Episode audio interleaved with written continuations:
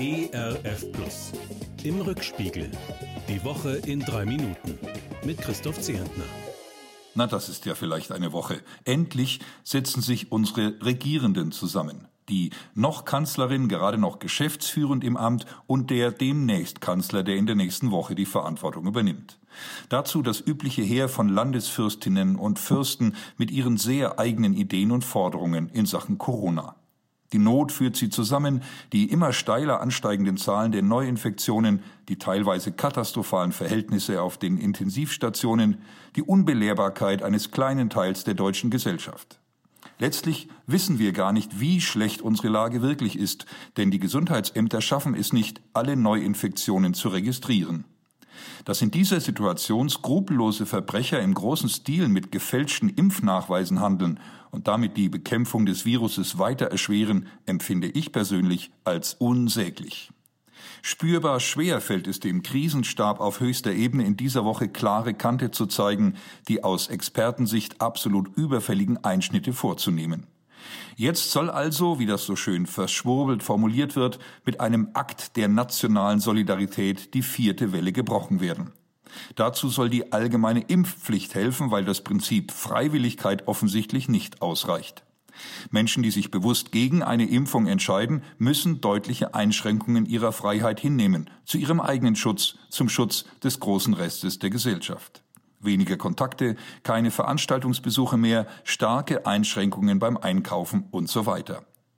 Silvester und Neujahr müssen wir dann alle zu Hause verbringen, Versammlungen verboten. Absolut unlogisch für mich, Fußballfans aber dürfen weiterhin zu Tausenden ins Stadion pilgern. Im Stillen frage ich mich, welche Regelungen demnächst für die Weihnachtstage ausgerufen werden. Ich fürchte, wir müssen damit rechnen, dass Gottesdienste an Weihnachten in diesem Jahr nicht annähernd den Charme haben, den wir von früher kennen. Ich möchte nicht in der Haut derer stecken, die solche Entscheidungen treffen und dann umsetzen müssen. Auch in der Haut von Sebastian Kurz möchte ich nicht stecken. Jung, schneidig, konservativ mischte er Österreich auf und schaffte es in einer steilen Karriere bis zum Bundeskanzler. Doch der schnelle Weg nach oben scheint nicht ganz korrekt gelaufen zu sein. Kurz und sein Team sollen mit Steuermitteln manipulierte Umfragen erkauft haben. Als Kanzler musste er deswegen schon seinen Hut nehmen. Jetzt kündigt Kurz an, sich ganz zurückzuziehen aus der Politik. Vermutlich wird sein Abschied nicht so ehrenvoll ausfallen wie der seiner früheren Kollegin Angela Merkel. 16 Jahre lang diente die studierte Naturwissenschaftlerin als Bundeskanzlerin.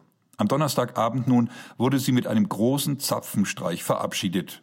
Typisch, untypisch die ungewöhnliche Auswahl der Wunschtitel, die das Stabsmusikchor der Bundeswehr ihr zum Abschied spielen durfte.